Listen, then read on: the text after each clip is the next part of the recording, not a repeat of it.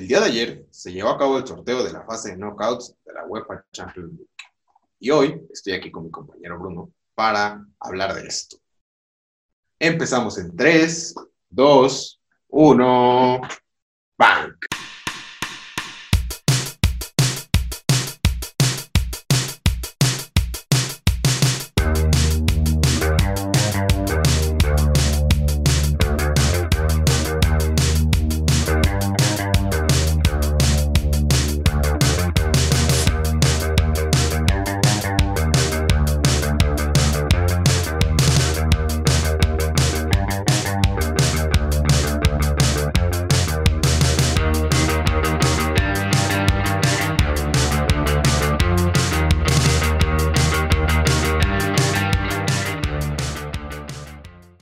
Bienvenidos a todos ustedes, mi nombre es César Jesús y estoy acompañado de mi amigo Bruno Antonio. El día de hoy estamos aquí para analizar a fondo lo que serían los duelos de knockout de la UEFA Champions League, la competición más importante a nivel de clubes. ¿Cómo estás, Bruno? Muy bien, muy bien. ¿Cómo te encuentras, César? Muy bien, afortunadamente, encerrados, no salgan de sus casas, estamos todavía en, en un punto alto de la pandemia en nuestro país, México, pero feliz de estar aquí porque ha regresado al fútbol y en menos de un mes tendremos este, la máxima competición a nivel de clubes. Exacto, exacto. Eh, bueno, vamos a empezar con los duelos de cuartos que ya están definidos. ¿Qué te, te parece? Me parece bien porque en, los, la otra parte de la llave este, serían casos hipotéticos que tendríamos que tratar más a fondo, entonces vamos a empezar por llaves que ya están hechas y derechas. Sí. Ok, hay dos llaves. La llave que no todavía no están definidos y las de que ya están definidos. Eh, llave que ya está definida totalmente es la llave en donde se enfrentan los equipos de RB Leipzig contra el Atlético de Madrid y el Atalanta contra el Paris Saint Germain. Eh, ¿Con cuál de los dos temas quieres empezar? Me gustaría empezar con el de Leipzig, porque quizás sería el más polémico de todos. Bueno, el otro también es polémico, pero este más aún. Ok. ¿Me parece bien?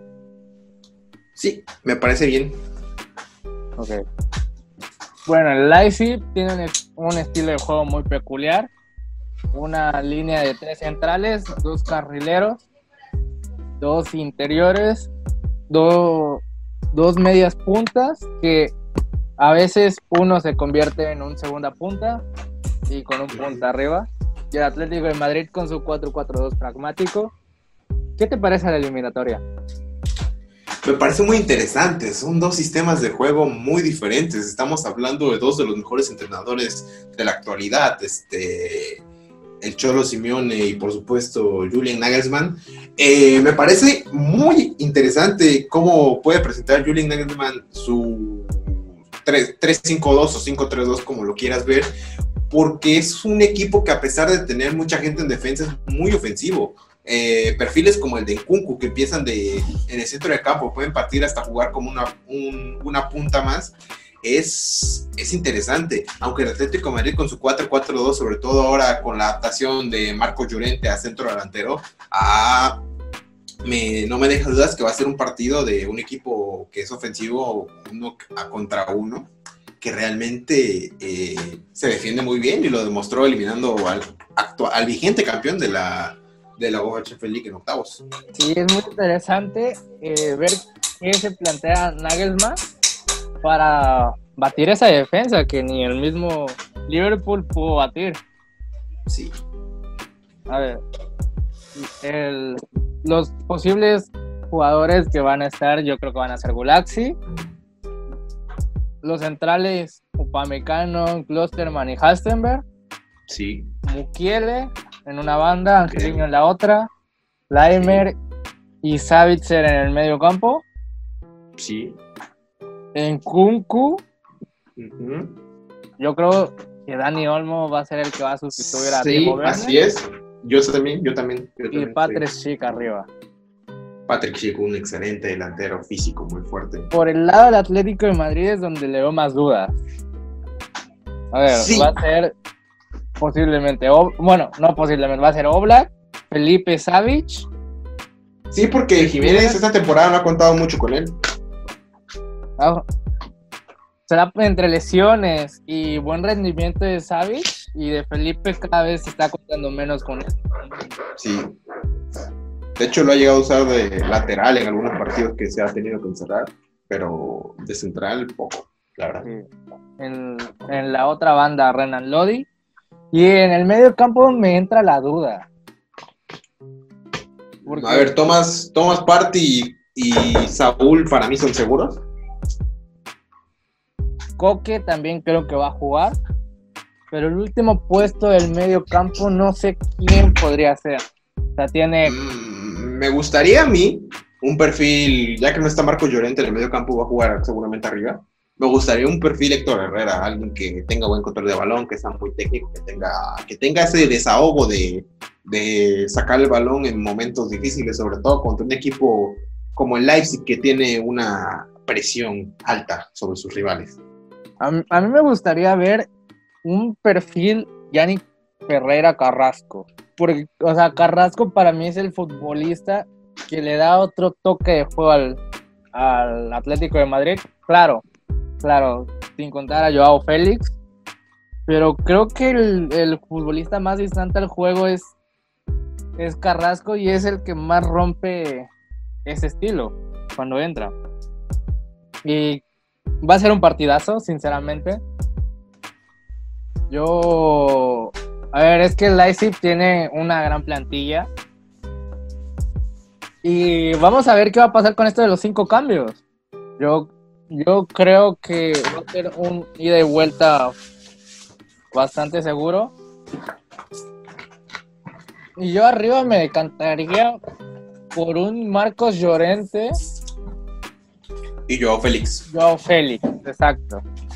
Sí, sí, totalmente. O sea, el, en este partido sobre todo, es un partido muy difícil porque los carrileros de Leipzig, sobre todo Angeliño, juegan muy abiertos. Entonces tú vas a necesitar eh, gente que contrarreste la subida con facilidad de ellos. Por eso me interesó más lo que tú comentabas de Ferreira Carrasco, un, un volante muy ofensivo que suele llegar a línea final, que es muy habilidoso, regateador, rápido y sí, me gustaría ver más un perfil de Yannick Ferreira Carrasco. Eh, y en el caso de. Incluso se me ocurre. Se, me ocurre poner a Ferreira Carrasco arriba y a Joao Félix en banda. Mm. Sería un experimento interesante de ver. Sí, pero lo más seguro es que el, Cholo salga con Carrasco en banda, si es que va a salir con Carrasco, porque para mí las bandas van a terminar siendo Saúl y Coque y en el centro va a jugar alguien más. Sobre todo, a ver, lo que sí tengo seguro es que Marcos Llorente va a jugar de delantero y Joao Félix también. Sí. Creo que Joao, Marcos Llorente de delantero le da mucha facilidad a Joao Félix de pisar tres cuartos de cancha, no tanto un delantero de área, sino más un media punta como lo hacía en el Benfica, y creo que le favorece, le favorece tener a Marcos Llorente al lado, o arriba más bien. Y en el caso de Leipzig, ese 5-3-2 de Julian Nagelmann hay que tener mucho cuidado con un jugador como podría ser en Kunku. En Kunku es un futbolista que te puede abarcar todo el campo sin ningún problema. Puede jugar, eh, ha llegado a jugar incluso de carrilero, ha jugado de, de en ese, en ese 5-3-2 ha jugado incluso como una punta más, haciendo el 5-2-3, 5-2-2-1. Ha jugado de medio centro, ha jugado de medio centro ofensivo. Ha jugado en muchas posiciones porque es un jugador muy polivalente, el cual es para mí, en este momento, el mejor, sin exagerar, el mejor futbolista de Leipzig. A mí me, a mí me interesa ver cómo le hará el, Cholo para, con, para contrarrestar todo el ataque del Leipzig o sea, porque si bien contrarrestó el ataque del Liverpool totalmente, pero el Leipzig ataca todavía con más gente. Un equipo, es un equipo que no le teme al caos en lo absoluto. Claro.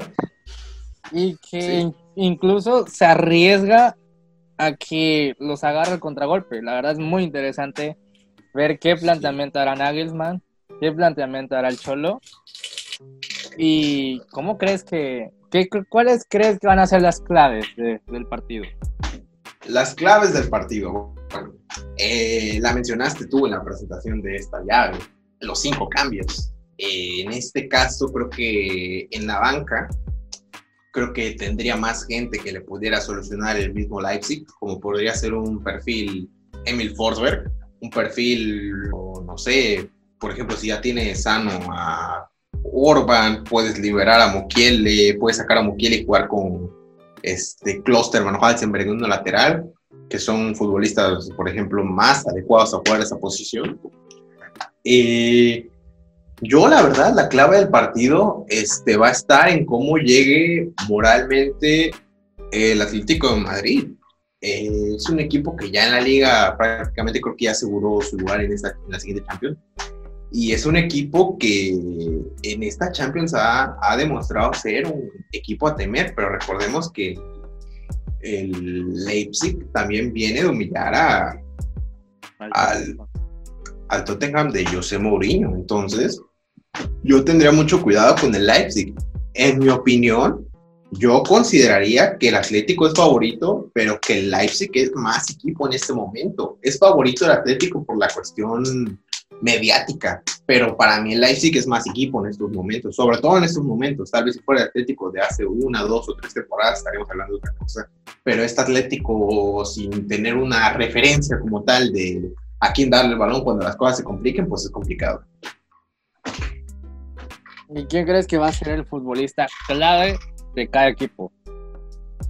Televisión ya lo mencioné mucho, eh, va a ser este en Kunku, por supuesto, totalmente de acuerdo, o bien en su caso, eh, de, y de, en su caso de Leipzig, si no funciona él, sería Dani Olmo, un futbolista que es muy bueno, viene del Dinamo Zagreb, eh, lo, lo, ficharon en invierno prácticamente regalado, se lo quitaron a varios equipos de encima, y yo veo en él un jugador muy habilidoso, muy técnico, muy ágil, muy de ir al, al estilo de que le gusta Nagelsmann, de pues, pelear los balones, un futbolista un futbolista que encajaría perfecto en ese rol de Nkunku y Nkunku supongo yo que jugaría más en punta. Por eso entre esos dos está la clave de él, de esta llave y del Atlético de Madrid está entre el mejor portero del mundo o uno de los mejores como es Jan Black o bien en el mismo Joao Félix que tiene que despertar un poco más porque si bien esta temporada no ha sido muy mala, eh, él en, ya teniendo una referencia en punta como lo es este que bien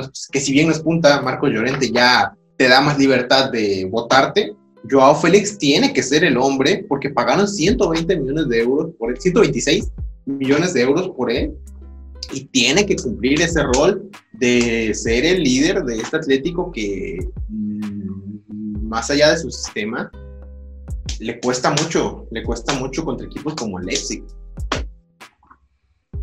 Al Atlético le ha costado bastante en esta en esta liga. No hay que hay que recordar que el Atlético llegó a estar sexto eh, cuando eliminó al Liverpool. Ahorita está tercero eh, ya básicamente ya clasificó a la Champions League. Yo lo veo complicado. A ver, creo que creo que en una eliminatoria doble partido hubiera ganado Atlético en Madrid. Pero creo que este partido lo va a ganar el Leipzig. Y yo te pongo otro nombre sobre la mesa, Marcel Savitzer. Un jugador capaz de entrar entre líneas, que como en Kunku no sabes en dónde te va a aparecer porque se vota mucho a banda, hace mucho intercambio de papeles. En su con Werner hacía intercambio de papeles, de repente que Werner se votaba un poco más y, o sea, te pueden dar por el centro, por la banda, tiene gol. quiero, quiero ver qué va a ser la, la defensa de Atlético de Madrid para nulificarlo. Sí. también, me gustaría, ver el duelo el duelo Felipe Patrick. Muy interesante, dos futbolistas muy físicos, dos futbolistas muy por ejemplo, es que Patrick Schick va a jugar creo que un poco más alejado de donde está Felipe, porque es un futbolista que se vota muchísimo a recibir balones. Entonces, ahí es donde, por ejemplo, Patrick Schick va a potenciar a sus compañeros. Entonces, pisar el área le va a costar más, por, sobre todo por la manera de jugar de Atlético y porque se vota mucho. Pero igual sería interesante ver el duelo entre estos dos. Yo también considero que Leipzig es, es, nuestro, es nuestro equipo en esta llave, es el equipo que consideramos va a avanzar por maneras de jugar, por el planteamiento táctico de Julian Nagelsmann y porque sobre todo en una ronda, un solo partido, el Atlético no puede salir a defender si estar encerrado 90 minutos buscando una contra porque el Leipzig no es un equipo que suela dejar muchos espacios a la contra, sobre todo teniendo eh, un muro atrás como lo es Dayo Dupamecano, como lo podría ser Mukiel en caso de que alternen, porque eso es otra de las cosas. Eh, Mukiel es un defensa central habilitado como carrilero y rota mucho con Klosterman o el mismo Halstenberg y pues yo la verdad este, veo un poco superior al Leipzig de Julian Nagelsmann a este Atlético del Cholo Simeone. Las cosas como son. Claro, el Atlético tiene una manera de jugar que no sabes este, cuándo se va a encerrar, cuándo va a salir a tocar, a tocar, cuándo va a salir a contragolpe. Es un equipo también muy, muy a tener en cuenta contra cualquiera de los grandes, pero yo considero que este Leipzig tiene las armas suficientes para eliminar al Atlético. Yo también lo creo y vamos a ver qué, qué nos espera.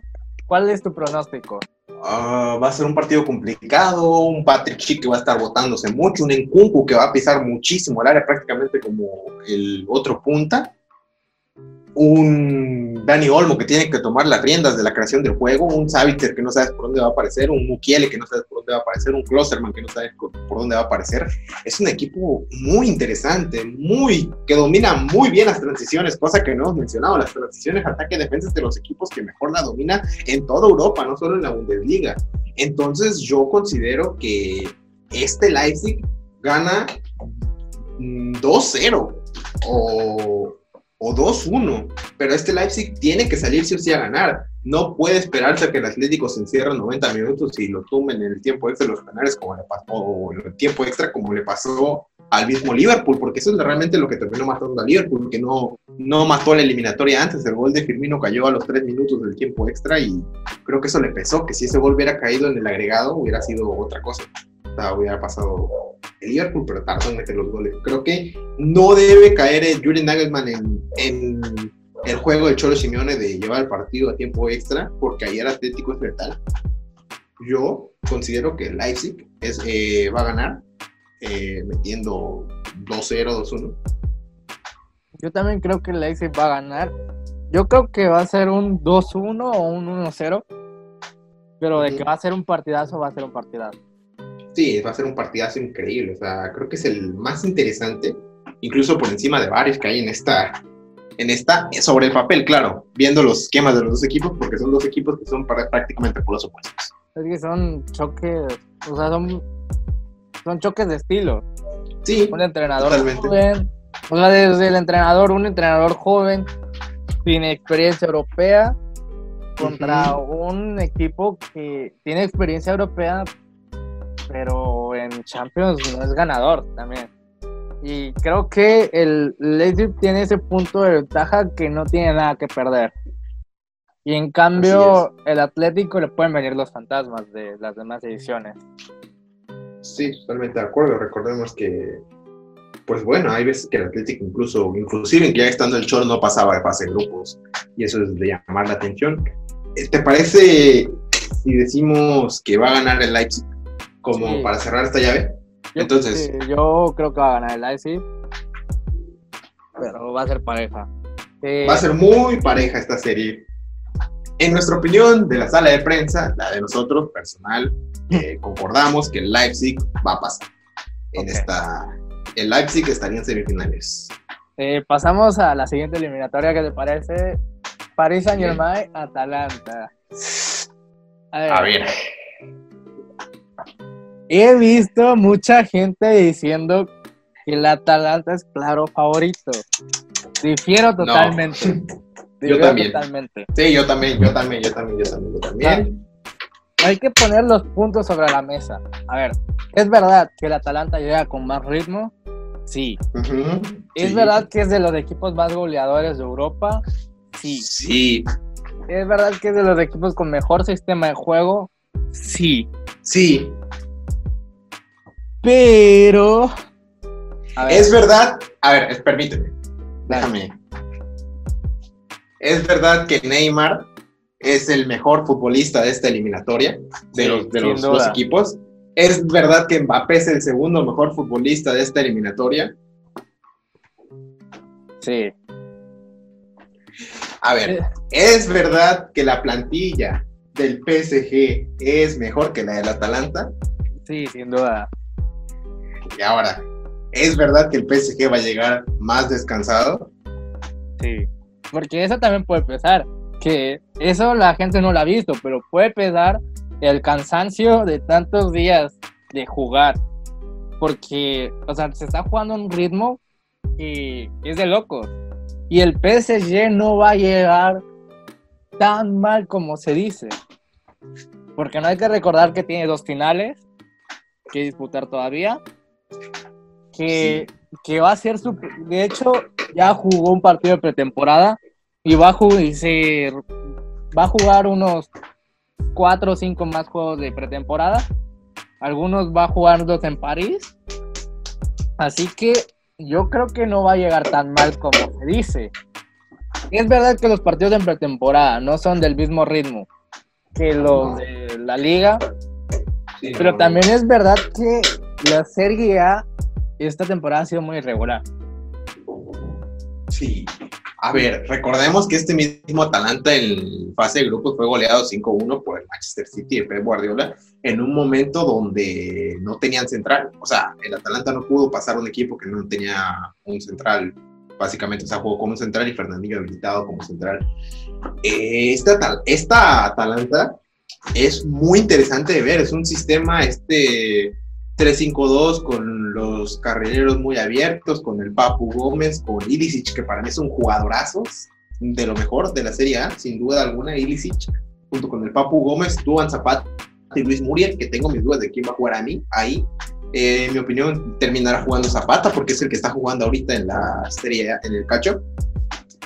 Y pues yo, en mi opinión, el Pelle es más equipo que esta, que esta Atalanta, más allá de los comentarios de la gente que se deja llevar por una simple, por, por una simple opinión de personas que dicen que esta Atalanta es favorita ante el PSG y yo la verdad, objetivamente hablando, vamos a analizar paso a paso, plantilla a plantilla y sobre todo eh, entrenador, eh, comparación de los dos entrenadores. Eh, este PY, sobre todo porque es muy, es muy diverso, puede jugar 3-4-1-2, puede jugar 4-2-2-2, puede jugar 4-2-3-1, puede jugar de, de, de 4 4-3-3. Es un equipo que tiene muchas variantes en ofensiva, cosa que el Atalanta no tiene, no, si se le lesiona a alguien en ofensiva, no es tan fácil que lo supla como el mismo PSG. Sea, y muchos toman el argumento de que la defensa del PSG es mala. Pero A ver, a ver. Creo que ha mejorado es- esta defensa del PSG en- en comparación con la del año pasado. Eh, tiene un portero elite esta vez. O sea, porque Sí. Al bufón de la temporada pasada era lamentable. muy malo. Ah, a ver, el... y no solo eso, sino que la defensa del Atalanta a mí me deja muchas dudas. A mí también. Y también su, su forma de jugar permite que haya muchos espacios. Debido a lo largo, a lo largo que son sus, sus carrileros, porque sus carrileros juegan muy, pero muy abiertos, casi como Ah. Ajá. Juegan como si fueran uno- una especie de extremos, básicamente, pero les cuesta, les cuestan las transiciones, sobre todo las transiciones defensivas. En este caso, un jugador como Neymar, que para mí en este momento es top 3 mundial, no le puedes dar esos espacios, sobre todo teniendo gente como Mbappé que es rapidísima y unos carrileros que no van a poder aguantar el ritmo 90 minutos de jugadores tan explosivos, sobre todo como Neymar, como Mbappé. El propio Di María todavía tiene ese punto de velocidad en su carrera que no ha perdido a pesar de ya, pasar la treintena. Eh, por ejemplo, un partido que se complica, eh, un centro al área está Icardi y es gol. O Cavani, el que esté. O te hace, vaya a estar disponible. Una genialidad. O sea, Neymar de repente te lleva tres y te da el gol. O Mbappé, lo mismo. Neymar con un tiro de larga distancia puede abrir, puede abrir perfectamente la eliminatoria. Es cosa que la gente no se da cuenta. Di María con un tiro libre puede abrir perfectamente la eliminatoria. Que el Papu Gómez lo puede hacer, claro, porque el Papu Gómez también es un jugadorazo. Que Ilicic lo puede hacer, claro, porque Ilicic también es un jugadorazo jugando jugando Duan Zapata también es un matón de área, pero no están, no están en este momento al nivel de un equipo que es top mundial como el PSG. El, el Paris Saint-Germain es más equipo que esta Atalanta, sobre todo por los jugadores que tiene. No es solo nombre, o sea, mucha gente dice Neymar ya está acabado, no sé qué.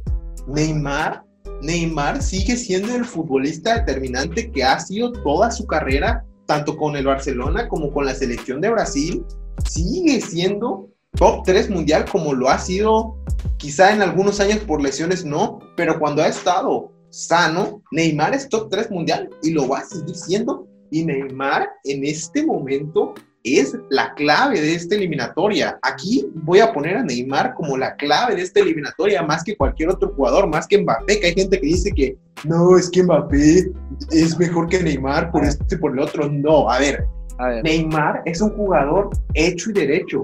Mbappé tiene algunas pequeñas cuestiones que puede mejorar. Recordar la temporada pasada, la manera increíble en la que este mismo PSG se queda fuera por fallas del propio Kylian Mbappé, como por ejemplo aquel mano a mano donde se resbala con la portería abierta frente a De Gea.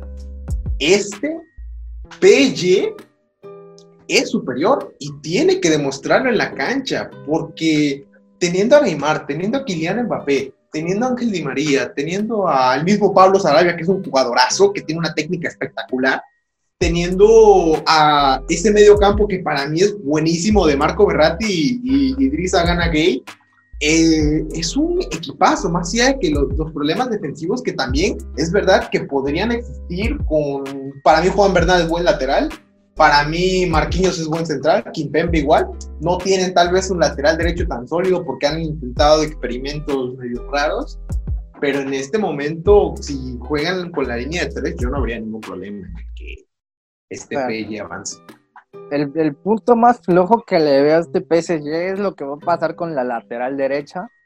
Porque no se sabe si Meunier va a jugarlo. Si no va a jugar Dagba. Eh, Dagba es el único punto flojo de este PSG. Mm, yo diría que va a jugar una 3-5-2 o una 3-4-1-2 con Pablo Sarabia como carrilero porque ya lo ha hecho esta temporada. Creo que es lo mejor que podría hacer. Creo que, es lo mejor que podría hacer, sí. sí. Y es que este, o sea, tiene bastantes variantes este equipo. Puedes meter un ataque, a ver, un ataque Pablo Sarabia, Di María, Draxler, y es un ataque muy competente. Que también, sí, pero... A ver, o sea, o sea, sí es lo que digo, la profundidad de plantilla que tiene el PSG. O sea, tiene un equipo bastante sólido esta temporada, porque ha sido un equipo sólido y que o sea, para mí el partido que le empatan al Madrid, siendo el Madrid claramente superior, para mí eso fue una muestra de que el PSG está cambiando el chip. Sí, de hecho, o sea, de hecho, en la misma fase de grupos, el primer partido inauguran ganándole con un doblete de María espectacular. o sea, y eso que Di María, sin ninguna, bueno, Di María para mí sí es una de las estrellas, pero eh, siendo una de las únicas tres o cuatro estrellas que pudiera tener este equipo, que para mí la mayoría son estrellas, Keylor Navas es estrella, lo demostró. Ojo que no hemos mencionado el valor que tiene Keylor Navas. El PY, aún con todo su poder ofensivo, quizá el mejor de su defensa es su portero. Keylor Navas es un portero espectacular y lo sigue demostrando. En la eliminatoria contra el Borussia Dortmund hubo momentos donde no podían parar a Sancho, donde Hakimi iba mucho al ataque, donde era, era una defensa que tú decías, pues le está costando al PSG pero Navas sacaba adelante al equipo con unas atajadas espectaculares. Creo que fue el mejor de todo el segundo tiempo de la vuelta del mismo Paris Saint-Germain, este Keylor Navas. Eh, es un equipo que es completo en todas sus líneas, más allá de lo que piensen, porque, a ver, vamos a analizar quiénes son los titulares del Atalanta y quiénes son los titulares del PSG. A ver, es que por plantillas es pero yo creo que también por forma de jugar es que la misma forma de jugar del Atalanta permite que jugadores que sin espacio te marcan diferencia, como lo es Neymar, ahora con espacio, o sea, Neymar, Mbappé, muy complicado realmente. Yo no daría para nada favorito al Atalanta. Y cuidado cuidado y no se comen una goleada incluso. Sí, es que este, yo creo que lo más probable es que va a salir el PY con una 4-2-2-2 ofensiva. En este caso, porque los centrales supongo que serán Marquinhos y Tilo Kerr o Thiago Silva en su efecto. De lateral derecho, al no haberlo nominal, terminarán poniendo a Preston Kimpembe. En la lateral izquierda va a jugar Juan Bernat en la portería seguramente que los Navas, el medio campo ya lo mencionamos, y Idrissa Gana Gay y Marco Berratti, por izquierda Neymar, por derecha Ángel Di María, y arriba eh, seguramente jugará Mauro Icardi con Kylian Mbappé Lotán, y, en el caso del Atalanta, pues no los puedes mencionar tú. A ver, el Atalanta, el Atalanta tiene muy la Atalanta, el Atalanta, la, Atalanta porque se van a enojar nuestros no sé, alguien que vea la serie y diga, es la Atalanta. Bueno, sí, la Atalanta. La Atalanta tiene muy buen recambio adelante, pero atrás se queda corto. A ver. Posible, su cuadro titular es Gollini. Su central es Palomino, Toloy. El tercero puede ser Ginshiti. No me sé muy bien la pronunciación, perdónenme.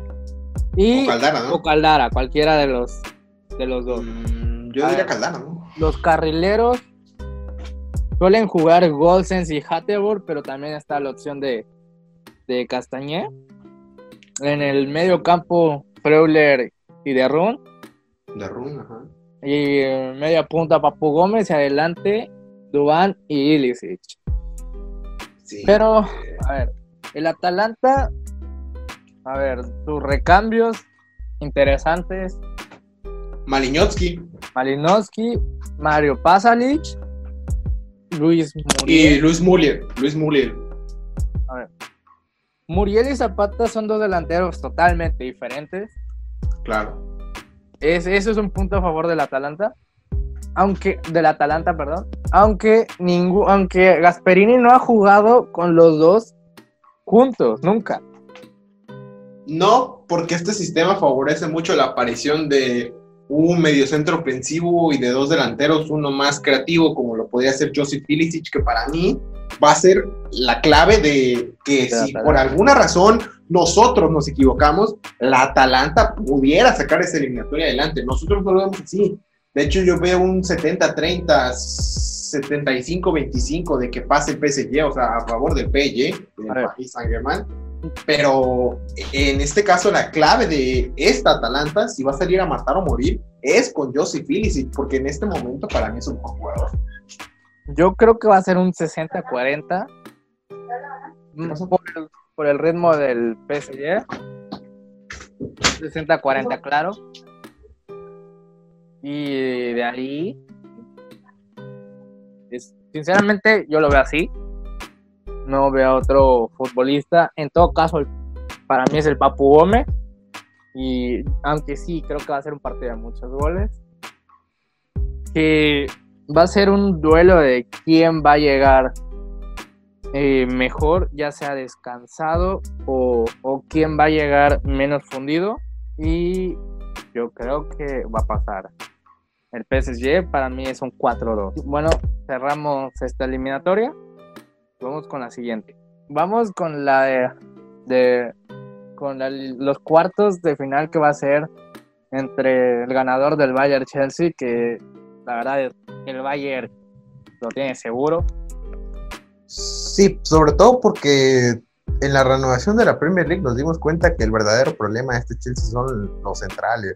Cualquiera de los tres que ponga, ya sea Kusuma, eh, tal vez el más decente de los tres, eh, porque Antonio Rudiger ha estado muy fuera de nivel y lo mismo para Andreas Christensen, que no ha estado, bueno, de hecho siempre ha sido un jugador muy irregular, pero esta temporada se ha acentuado más esta irregularidad.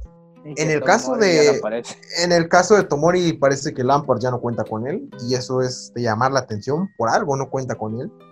Y en este caso yo veo al Bayern metiendo el otro 3-0 tranquilamente, 4-0 porque porque tampoco es que las armas ofensivas del Chelsea sean muy potentes como para pensar que pudieran remontar de alguna manera. No, realmente debe ocurrir un milagro para que pase el Chelsea. Sí, tiene que ser un milagro, pero muy mayúsculo el milagro tendría que ser. Porque, porque, sobre todo el Bayern sacó una ventaja enorme de la ida. Y, de la, y en la vuelta, pues. Y es que para que el, el Bayern, o sea, no te haga un gol, Sí, no, no, no, sobre todo. Y sobre todo con lo bien que ha estado la defensa del Bayern en esta temporada. O sea, creo que es uno de los puntos que ha mejorado a diferencia de otras ediciones de la Champions League, que sus defensas eh, están en buen nivel. Sí, Cualquiera... y Alaba, esa defensa es muy top ahorita. Sí, incluso los recambios, Lucas Hernández, por ejemplo, un excelente central también, que para mí debería ser titular. Niklas Schule, que no sabemos cómo se vaya a recuperar de la lesión, esperemos todo salga bien, porque para mí de esa línea es el mejor, Niklas Schule. Pero bueno, en este caso es casi seguro que va a pasar el Bayern. Sería un 95% de seguridad de nuestra parte. Creo que Lewandowski es el hombre gol de este Bayern, el hombre clave de este Bayern. Y si por alguna razón el Chelsea encuentra motivo de reacción, va a ser gracias a Engolo Kanté, que creo que defensivamente es el mejor de Chelsea. Va a ser gracias tal vez a Christian Pulisic, que es un excelente extremo, ha estado bien después de la renovación de la Premier, y tal vez Mason Mount, aunque Mason Mount eh, ha estado muy flojo en la renovación de esta Premier League, pero en cualquier momento puede, puede despegar en esta eliminatoria, pero no creo que le alcance al Chelsea. Tal vez para no salir, creo que el Chelsea lo que tendría que buscar es no salir goleado otra vez, buscar el empate o que perder 1-0 porque una goleada en lo anímico sería fatal para empezar la siguiente temporada para los muchachos de Frankie Lampard. Pasamos a la siguiente serie, que vendría siendo Barcelona-Napoli. Eh, Barcelona-Napoli. ¿Aquí qué opinas, Bruno? Yo creo que el Napoli ha mejorado, pero no, no lo veo pasándolo. O sea, porque el Barcelona creo que aún jugando mal y todo tienen el primero el factor campo, que el Camp Nou pesa. El Napoli es un equipo que en Europa no pesa. Tienen a, el Barcelona tiene a Messi, que tiene 22 goles y 20 asistencias solo en la Liga Española. O sea, aún jugando mal y teniendo una plantilla más corta de lo normal, creo que el Barcelona tiene más variantes y tiene de dónde sacarle más jugo. Sí, sobre todo porque ya encontró de cierta forma ese 4-4-2 en rombo de jugar de Setién. Le ha funcionado para sacar adelante los partidos donde se le encierran mucho. Le ha funcionado realmente.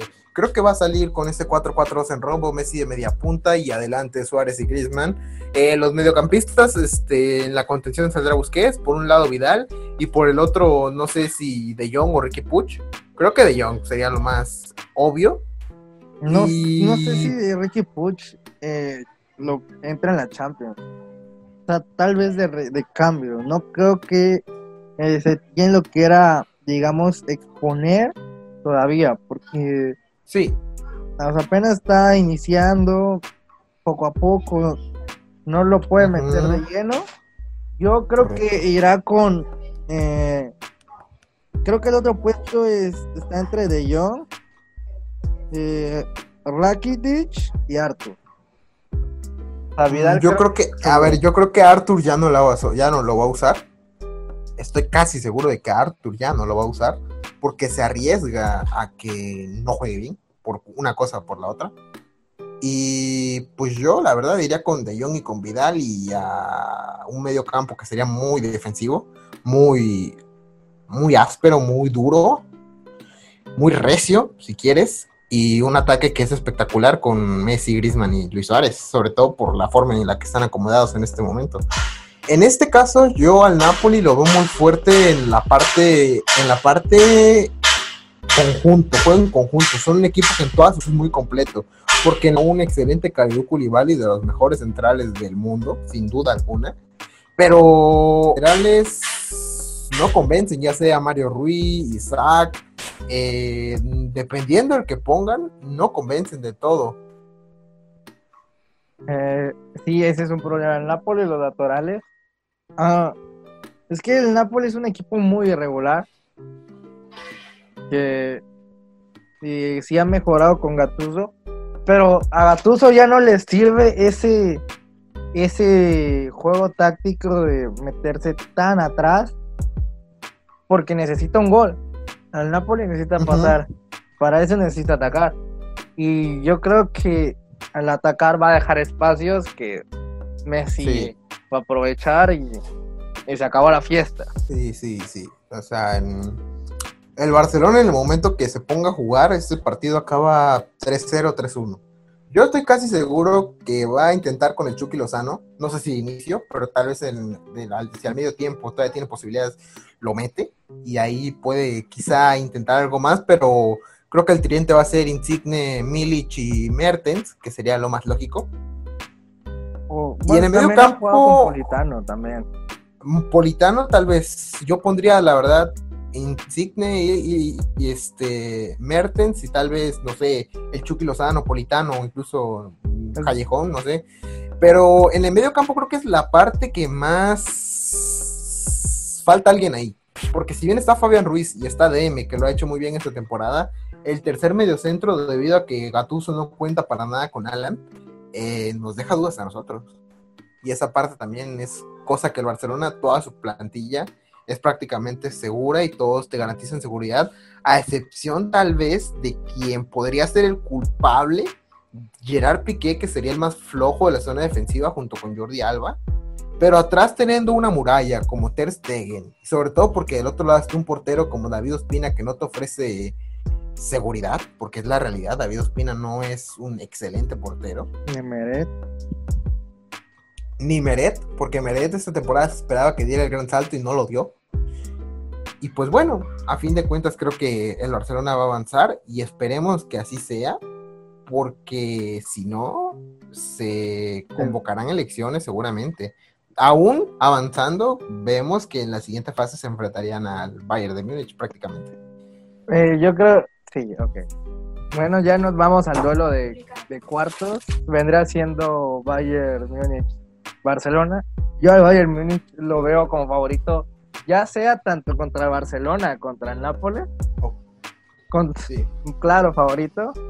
Y es que eh, yo creo que si el Nápoles, bueno, si llega a pasar en Nápoles, no le va a servir encerrarse, porque no creo que aguante los, los golpes de un Lewandowski, un Serge Gnabry, un Thomas Un Serge Müller. Gnabry tal vez sí. Pero, a ver, es que yo lo que más me va a costar trabajo en ver que el Barcelona pasa, porque para mí también es favorito el Bayern y estoy seguro de que si se enfrentan tanto el Barcelona y sobre todo el Napoli, este, el Bayern es amplio favorito contra, contra el que sea. En este caso, contra el Barcelona, que en nuestra predicción estaría avanzando, la parte que más le va a costar al Barcelona siempre va a ser la ofensiva. ¿Por qué? Porque es una defensa muy buena. Lo hablábamos que este, con la parte del Chelsea, la defensa del Bayern es muy buena y la del Barcelona no te da garantía, sobre todo teniendo a Gerard Piqué como central titular.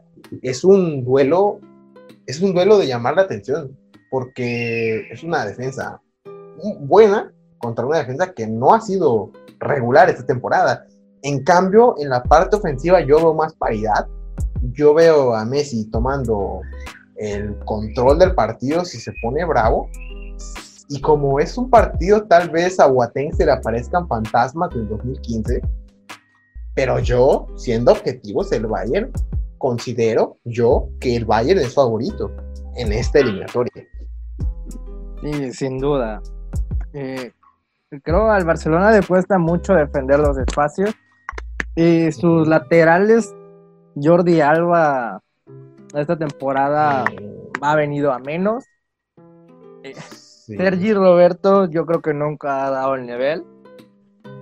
En algunos partidos muy pocos, pero no ha sido muy regular ninguna temporada, de hecho. Se De hecho, me- por algo, por algo no fue al mundial, recordemos. Sí, Semedo, Semedo creo que le cuesta defensivamente, que aunque creo que podría ser la mejor solución a lo que viene siendo la banda izquierda con Alfonso Davis y Serge Gnabry por la velocidad. Y, o sea, es que al, al Barcelona le cuesta mucho defender las transiciones. Mire lo que pasó con el Liverpool la temporada pasada. Al- Sí, sí. le fue un baño. Y aunque Fue- si bien es a un partido, eh, me- eso puede ayudar al Barcelona con Messi, pero es complicado porque este Bayern viene muy bien, lleva todo ganado desde, o sea, desde que se reanudó, re- reanudó el fútbol. O sea, parecía Ah. que el equipo no, no hubiera visto una, una inactividad de meses. Para mí es el mejor equipo de Europa ahora mismo.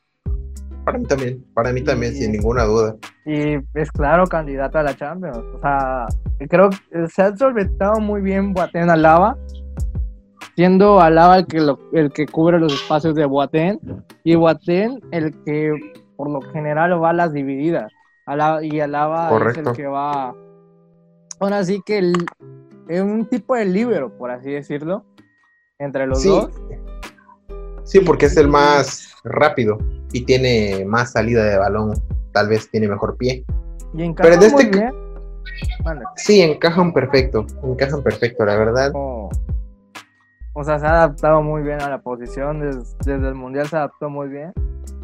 Y el Bayern para mí es favorito, sea cual sea el equipo. Y yo creo que va a golear. Y pienso que, pienso que el Bayern, o sea, es que este es un Barça en, ca- en caída libre. Y, es un Barça menos competitivo de lo que se esperaba. Además de la corta plantilla que, que ha tenido, lo veo complicado. Mira, yo estoy totalmente de acuerdo. Este Barcelona, eh, lo único que lo podría salvar es el factor Messi y el factor Marc-André Ter Stegen. Pero de allí en fuera, este, y tal vez el factor Antoine Griezmann, que por ahí, ojo, no lo hemos mencionado, es en cualquier momento puede una genialidad, pues es que realmente él también es un genio del fútbol, como lo podría hacer en el otro equipo Robert Lewandowski o como lo podría hacer el mismo el mismo Thomas Müller. En este caso, este Barcelona es muy endeble a la defensiva y creo que es la parte que mayor aprovecharía el Bayern. Entonces, este Barcelona no ni de cerca podría en un contexto en el que todos los futbolistas de ambas plantillas estén saludables, yo no veo al Barcelona avanzando. Yo veo como claro favorito al Bayern y con superioridad, tal vez un 70-30%, o sea, 70% del Bayern y 30% del Barcelona. En este caso, este Barcelona, la única forma, porque sí tiene con qué, o sea, tiene el factor mejor futbolista del mundo y tal vez de la historia, como es Messi, y el del uno de los mejores dos o tres porteros del mundo como es Marc-André Ter Stegen, que es un porterazo y en cualquier momento que un error de la defensa lo puede sacar avante, pero ellos dos solos no van a tirar del carro como lo han hecho en la liga. No es un, un equipo que al que lo pueda frenar con individualidades.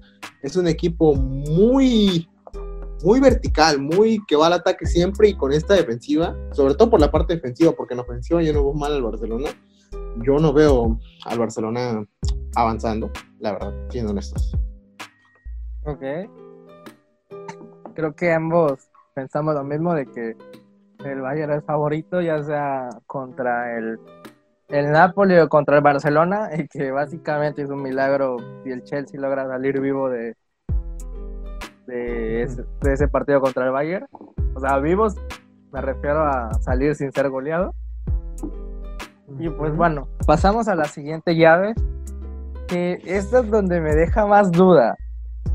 Creo que es la más complicada a simple vista de las cuatro. Si analizamos a fondo, es la más complicada de las cuatro. La más complicada para algunos podría ser, por ejemplo, Barcelona o Napoli o Bayern, pero para nosotros esta parte de la llave es la que más dudas nos va a dejar porque cualquiera de los cuatro equipos que, cualquiera de los cuatro duelos que se puedan dar es este, es, es interesante, la verdad. Sí, a ver, por un lado está el ganador del, del City Real Madrid y por otro está el ganador del Lyon Juventus. Yo no veo un claro favorito en ninguna eliminatoria. Sí. Empezamos hablando por la del Manchester City contra el Real Madrid. El Manchester City es un equipo que esta temporada le costó mucho, sobre todo al arranque por la lesión de Americ Laporte. Y no. Y, y también de John Stones. Y entonces no encontró ese perfil de defensa central líder como lo es Americ Laporte. Pero ojo, que aún así en Champions siempre fueron letales, le metieron 5-1 a la famosa Atalanta, por más que estuvieran en mal momento, la golearon. Le han ganado equipos importantes en la Premier. Le ganaron, vienen de golear a Liverpool 4-0. Es un equipo que en cualquier momento eh, te puede cambiar el partido una genialidad de Kevin De Bruyne, que es este top 3, top 4 mundial. En este caso, el Madrid no tiene un jugador que sea top 5 mundial en este momento. El que estaría más cerca de eso podría ser Tony Kroos o tal vez Karim Benzema, pero ninguno de ellos es tan diferencial a la hora de un partido de fútbol y sobre todo porque ya solamente queda un partido y van perdiendo 1 a 2. El factor de que el City va a jugar en el Etihad, de que tenga la ventaja del que sacó el juego de ida y sobre todo que va a llegar tal vez anímicamente peor, pero aún así creo que los de Guardiola debería sacar esta eliminatoria adelante. Mm. ¿Qué opinas? Yo creo es que al, City está claro que, le, que les faltó eh, la ausencia de Company. No, no encontraron a alguien para sustituirlo. Y que Guardiola no confió en Eric García tanto como, como debió confiar también le pesó que a Emerick Laporte y John Stones, que se supone que iban a ser los titulares, se lesionaran. Eso hizo que Fernandinho jugara muchos partidos de central junto con, Otamendi y que Rodri no dio, el, no dio el nivel esperado. Las cosas como son. Fernandinho no es el mismo perfil de Rodri. En este caso yo considero que tal vez si hubiera dado el nivel, pero si hubiera ido rotando con Fernandinho y que hubieran ido trabajando, pero como no tuvieron esa posibilidad y los dos tenían que estar en el campo, sí, sí, incluso de recordar que algunos de los partidos los jugaron ellos dos como titulares de central. Entonces, yo no, yo no considero que el Manchester City tenga tantas, tantas variantes en defensiva. En ofensiva sí, pero en defensiva, por ejemplo, el problema del lateral izquierdo, tienen a Alexander Zinchenko, que para mí cumple, pero no es un lateral izquierdo a fin de cuentas. Y Benjamin Mendy no ha sido lo que se esperaba desde que llegó en 2017. En el caso del Madrid, en cambio, veo pues sólida su saga defensiva hasta cierto punto, porque para mí Rafa Barán cumple y cubre algunas de las carencias defensivas y de los huecos que genera Sergio Ramos, porque recordar que Sergio Ramos es bueno atacando, defensivamente le cuesta y le costó históricamente las cosas como son. Mucho respeto al capitán del Real Madrid, pero defensivamente, históricamente, siempre le ha costado.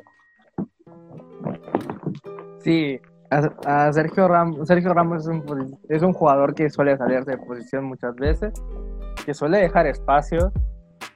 Eh, es interesante porque el City también sabe atacar muy bien los, los espacios. Juega de forma más vertical que Guardiola, que como juega con su Barcelona. Tiene jugadores muy rápidos y puede aprovechar los espacios que pueden dejar Ramos, Carvajal. Bueno, Ramos no va a estar. Primero, los espacios que puede dejar Carvajal. También me deja dudas Militao si va a poder tener esa responsabilidad se la va a asumir bien, porque bien, si bien no va a estar el Kun, pero el Kun tampoco fue necesario en la ida. Correcto. Sea, tienen, el City Correcto. tiene bastante poderío ofensivo con Gabriel Jesús, Riyad Mahrez.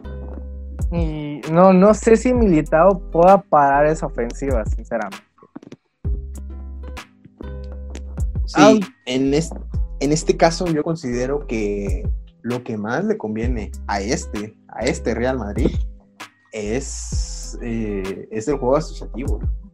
En este caso, una pared generada por Karim Benzema, que para mí es top mundial, es un jugadorazo. Genera muchos espacios y esto lo puede aprovechar gente como Eden Hazard, por ejemplo, que es este que es este un futbolista que sabe jugar contra este Manchester City de Guardiola porque lo ha enfrentado varias veces en Premier. Y pues en este caso yo considero, viendo plantilla a plantilla, eh, considerando que tal vez Sergio Ramos no esté al 100%, porque yo creo que lo más probable es que sí va a estar. No, Pero es, pero está suspendido. Ah, está suspendido, sí es cierto. Es que yo recordaba que el penal lo hizo Carvajal y que, pero... Sí, el penal lo hizo que el Car- penal- El penal sí lo hizo Carvajal, exacto. Pero Carvajal sí está para la vuelta. Sí, Carvajal sí está para la vuelta. Ah, es que yo pensaba que la gente estaba equivocada, no, entonces sí está suspendido. Entonces, Militao puede cumplir bien esa faceta defensiva, pero va a perder mucho el Madrid en la ofensiva, sobre todo en el balón parado. Que ojo, que a este City poco se ha hablado que le cuesta mucho el balón parado. Le cuesta, le cuesta porque pues sus futbolistas no es que sean los, los más altos.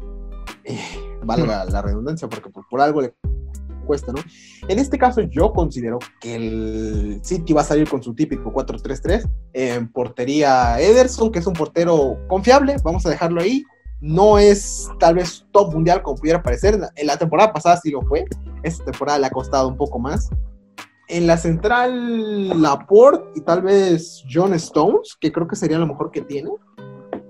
En la lateral izquierda seguro sale Sinchenko porque Benjamín Mendy no, no, ha cuajado, no ha cuajado esta temporada, ha tenido varios errores, sobre todo después del parón. En la lateral derecha Kyle Walker, que tuvo un error que costó el primer gol de Madrid en la ida, pero creo que es mejor que Joao Cancelo, al menos para este sistema de Guardiola. En la contención, ¿tú a quién pondrías? Yo, Yo pondría a Fernandinho. yo o sea, yo no a arriesgaría. Fernandinho. Yo no arriesgaría. O sea, yo te soy sincero, yo no arriesgaría. Yo pondría a Fernandinho y va a jugar Fernandinho, porque es el mejor de los dos, a pesar de su edad, porque ya tiene creo que 34 años. Sí, yo también optaría por Fernandinho porque te primero te abarca más espacios. Ahí creo que se posiciona mejor que Rodri. A mí Rodri es un futbolista que me gusta más para un doble pivote en todo caso. Sí, sí, Para totalmente. pivo- no para pivotear solo. Porque No, el Atlético de Madrid siempre tenía un acompañante. O sea, Sí. ya fuera Tomás, ya fuera Saúl, ya fuera Coque, pero siempre tenía alguien más Ujú. en el medio campo. Y en el Sí, City, el este, este el City es un equipo muy ofensivo que ha tenido que recorrer a Gundogan para que le haga esa ayuda, como en un Mm, sí, sí, un sí. tipo doble pivote con un poquito más arriba Gundogan en cuanto a posición, pero pero yo tampoco arriesgaría. Creo No, yo no que arriesgaría, el yo Madrid tiene la ventaja del de que va a ser de que muy posiblemente sea campeón de liga y A no ser ese- que la pechen.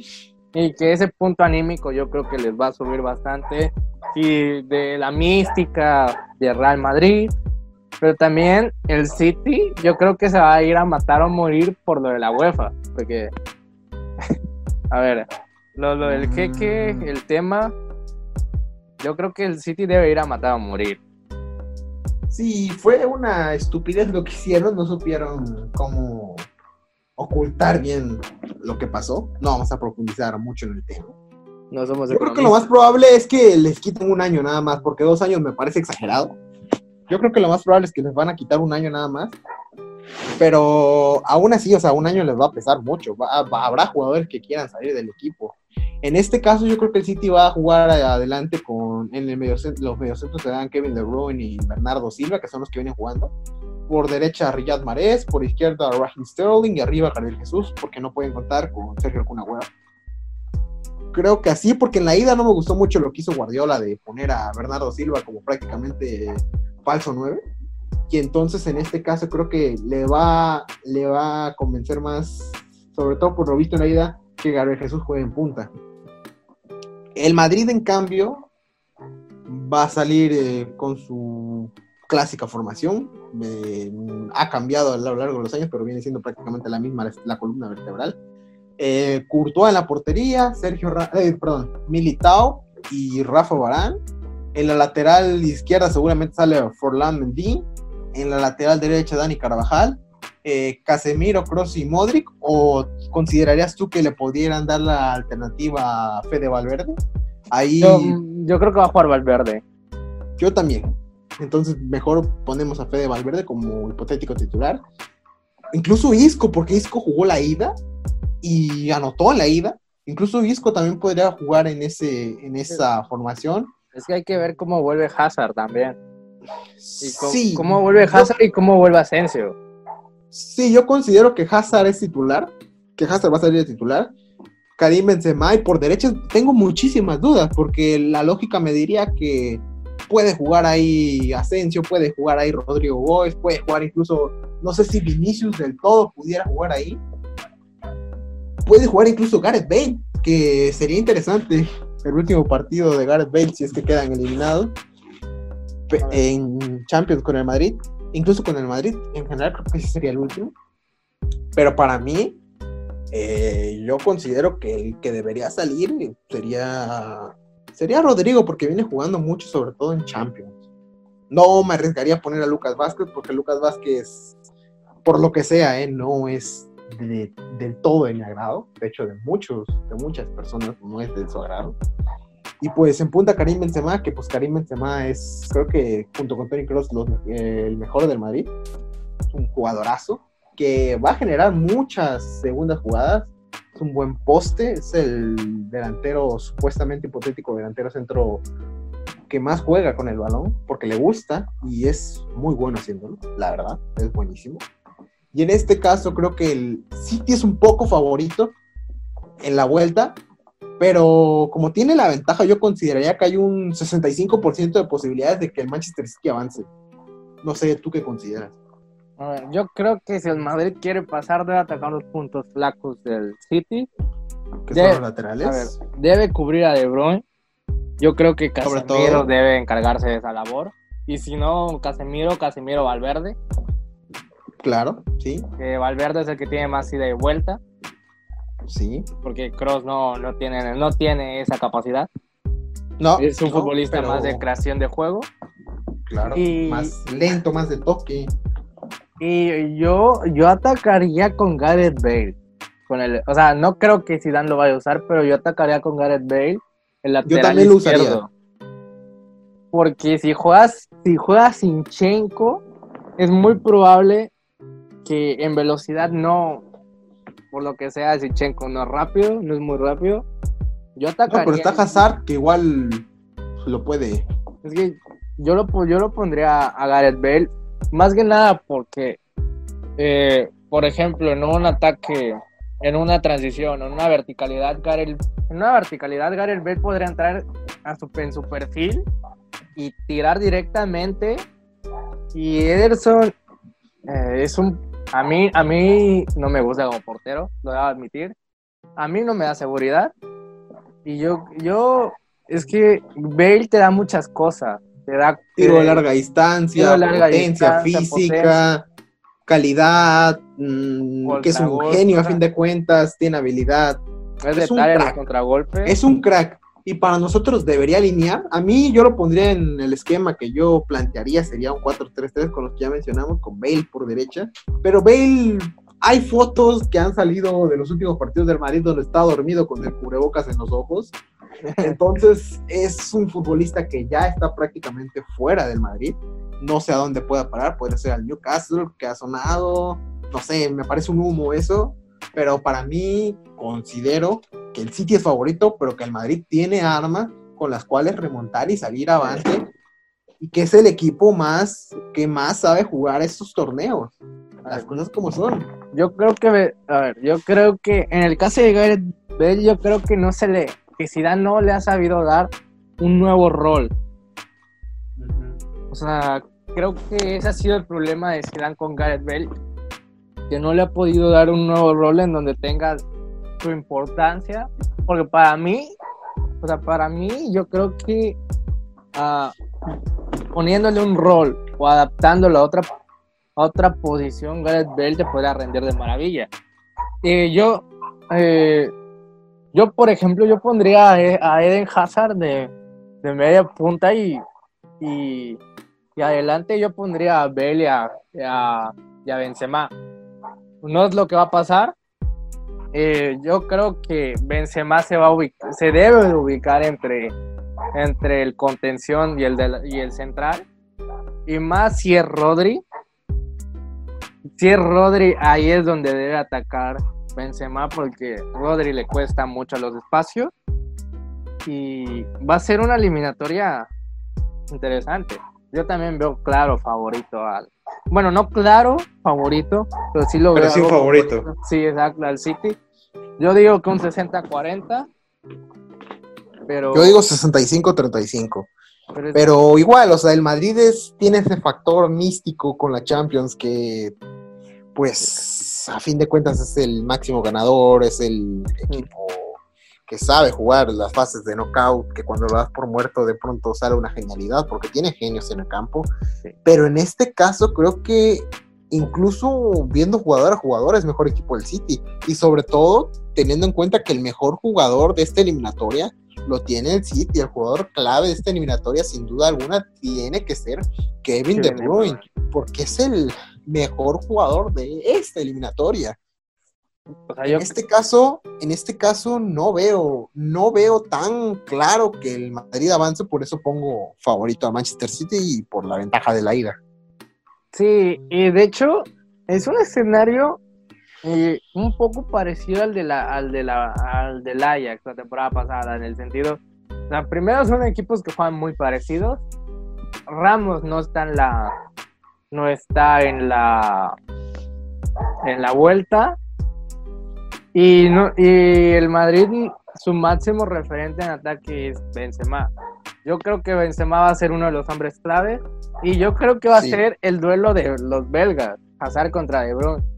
Sería interesante. ver quién es realmente el, el verdadero bel, el- ahora sí que el no, no puedo más decir esta palabra porque miren, nos van Mira, vamos a, a ver, el más belga de los dos, ya Sí, está.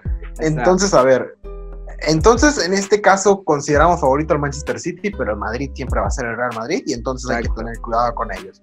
Pasamos al siguiente, al siguiente duelo que este va a levantar quizá un poco de polémica, porque en este caso el Olympique de Lyon contra la Juventus de Turín y sobre todo por lo visto en las últimas jornadas no vemos del todo favorito a la A la Juventus de Sarri. a ver, El vestidor está roto, para empezar. Sarri no ha sabido plantear una idea, su idea, sus ideas no han salido.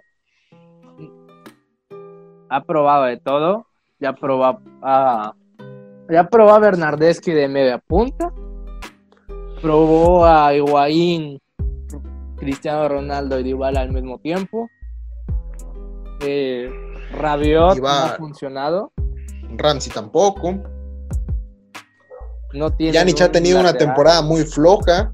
No tienen un lateral derecho adecuado, porque, a ver, Cuadrado lo hace bien a la ofensiva. A la defensiva no le podemos exigir demasiado a este Juan Guillermo Cuadrado, sobre todo teniendo en cuenta que el. No es lateral. Que no es lateral. O sea, las Tan simple, como no es lateral. A ver, y es que la Juventus, por nombres, debería dominar los partidos, no solo ganarlos. Y es un equipo que Sí. no los domina. ¿Correcto? A ver, contra, contra el Torino se vio mal. Sí, Sí. goleó al Torino, sí. Pero se vio mal. vio muy mal. Que no, al Torino más por actuaciones individuales, que es un punto que debemos de tocar. La Juventus depende mucho de las individualidades. Sí, es un equipo que no tiene el control de su juego. Acabamos de, ver el partido contra, contra la Atalanta. Contra la Atalanta. Y no es un partido de un campeón de Champions League, sinceramente. No. Y sobre todo, creo que más allá de que el Atalanta haya jugado bien, porque jugó bien, las cosas como son, eh, la Juventus hoy empata por errores defensivos, más que por aciertos de que hayan buscado los penales. Los penales surgen de errores defensivos de esta Atalanta, que lo mencionábamos. Su defensa es endeble, las cosas como son, sobre todo porque juega con los carrileros muy abiertos. Y, ni aún, y aún así, la Juventus no aprovechó hoy todos los espacios que generaba la Atalanta a la defensiva, porque el partido pudo haber acabado 5-0 y nadie decía nada. Tranquilamente pudo haber acabado así. La, Atalanta superó a la Juventus en el partido. La, Juventus tiene ese factor de, de individualidades, de Cristiano se saca una joya, Dybala se saca un cabezazo, una joya, un cabezazo.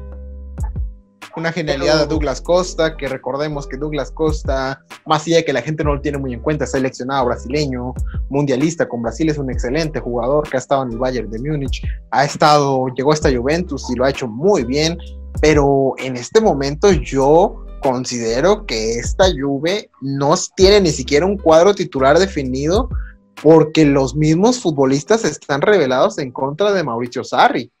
Las cosas como son, el vestidor está roto. Cosa contraria que el León se recuperó de la pésima temporada que tuvieron con Juninho Pernambucano de director técnico y la llegada de, de Rudy. Rudy se llama el entrenador, ¿verdad? Rudy García. Rudy García, sí.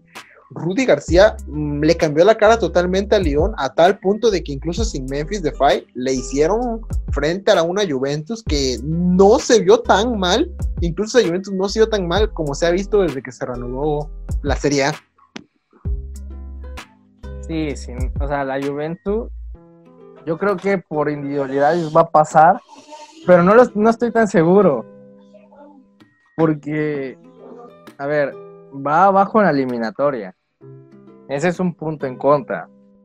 Y es un equipo que, que, no, que no tiene control de sus partidos, que no sabe cómo, cómo llegar, no sabe cómo abrir los espacios. No es un equipo creativo. O sea, su medio campo rota mucho. Demasiado. Va a la baja.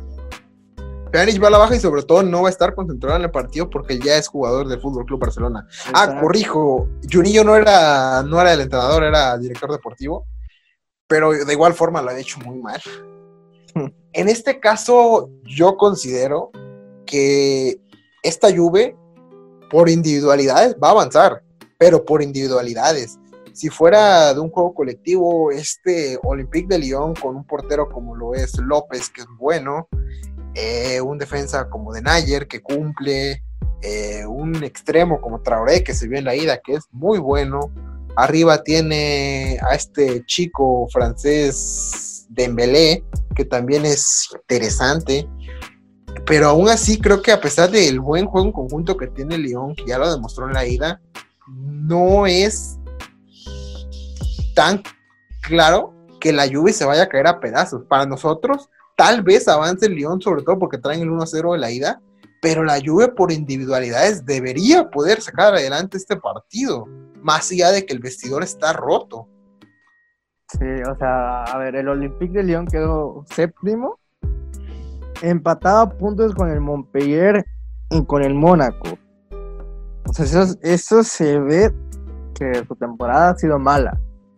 Sin embargo, esto le alcanzó para, para darle un baile a la Juventus en, los, en la ida. Porque recordar que el Olympique de Lyon, en, más, más que nada en la, en la, primera parte, se mereció ir con un 2-0. Pues, la Juventus es un equipo muy, muy fácil de atacar, muy fácil de romper. A pesar de, o sea, a pesar de ser un. Se supone ser un equipo sólido, aunque no lo ha sido realmente. Y pues a ver cómo le va. Yo, yo creo que por individualidades va a pasar, pero sin embargo no lo veo. No lo veo más, más allá. Sí, claro, por un juego colectivo tal vez no, pero un balón parado buscando a Cristiano Ronaldo o una acción defensiva, porque recordar que la Juventus en defensa creo que es lo más rescatable de esta temporada, que Leonardo Bonucci ha estado, ha estado muy bien, considerando que no ha tenido un central fijo que lo acompañe, que Eleni se lesionó y no estuvo prácticamente en toda la temporada. Eh, Madis de League, para mí, no entendía su fichaje a la Juventus y el tiempo creo que me está dando un poco la razón, porque si bien lo ha hecho bien o decentemente, no es lo que había demostrado en el Ajax, sobre todo por la parte de la salida de balón que le costó mucho esta temporada. Incluso en, algunos, en algún punto de la temporada de Miral se había hecho con su lugar antes que él. Y pues la inexistencia de un lateral derecho, porque lo vimos en la Supercopa Italia como un error de Danilo, pues prácticamente les costó el, el, pues digamos el torneo. ¿Va? En este caso, yo, el, el, el Olympique de Lyon va a enfrentarse a una Juventus que tiene a Cristiano Ronaldo como principal referencia, tiene a Dybala, que es un genio del fútbol, tiene a Douglas Costa, que es un genio también, pero en el medio campo le pesa, le va a pesar porque, por ejemplo, Bentancur tal vez se podría ser el más, el que más se salve de ese medio campo, pero yo no veo como tal a una Juve, a una Juve que sea espectacular. Si la Juve avanza, creo que ya va a ser mucho premio para un equipo que juega muy mal, las cosas como son. Sí, el equipo juega muy mal. Y el Olympique de Lyon, vamos a ver cómo llega, porque sí. de hecho creo que le va a ir, creo que va a estar peor todavía que el PSG, porque ellos no tienen copa, como el PSG. Exacto, ellos no tienen copa que jugar. No, no tienen. A ver cómo, a ver cómo vienen, pero correcto. La Juventus viene mal. Es una sí, la Juventus viene mal.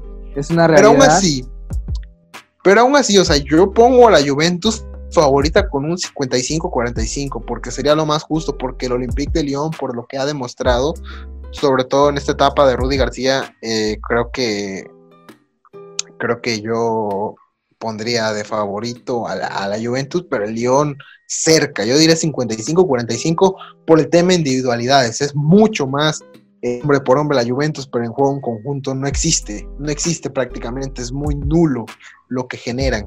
Es, exacto, es, o sea, es como un caso, mm, esto digamos la comparativa Italia-Francia como con el Atalanta y el PSG, solo que aquí veo, o sea, mínimo en el PSG veo un trabajo, en esta Juventus no veo no veo un trabajo, veo que Sarri no es Ajá, muchos nos podrían decir, ajá, muchos nos podrían decir que de que por qué dijimos que el PSG es mejor equipo, porque el PSG sí juega colectivamente. Neymar es un hombre que hace jugar muy bien a sus compañeros, cosa que no tiene la Juventus, más allá de que tenga Cristiano Ronaldo. Cristiano Ronaldo es un hombre que que sobre todo en esta etapa de su carrera es un hombre gol, es un hombre que depende mucho de que le pongas un balón al área, un hombre que depende mucho de, de los centros, un hombre que depende mucho de, por ejemplo, un tiro de media distancia como contra el Torino.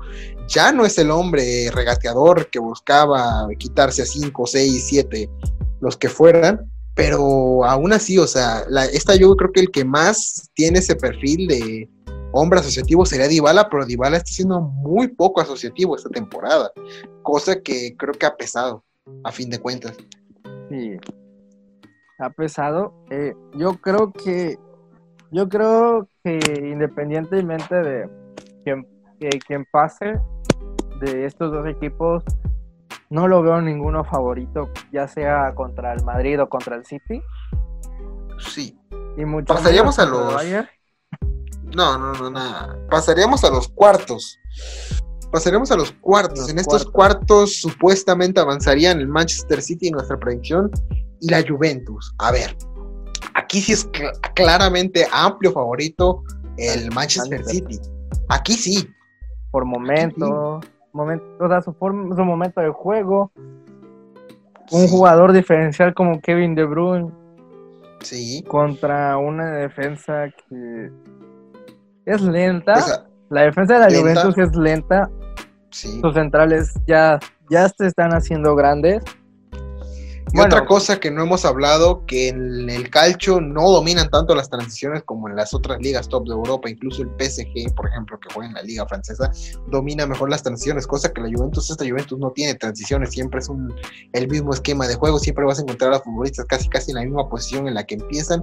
Y pues bueno, en este caso yo veo favorito totalmente al Manchester City con un 80-20 o tal vez 75-25.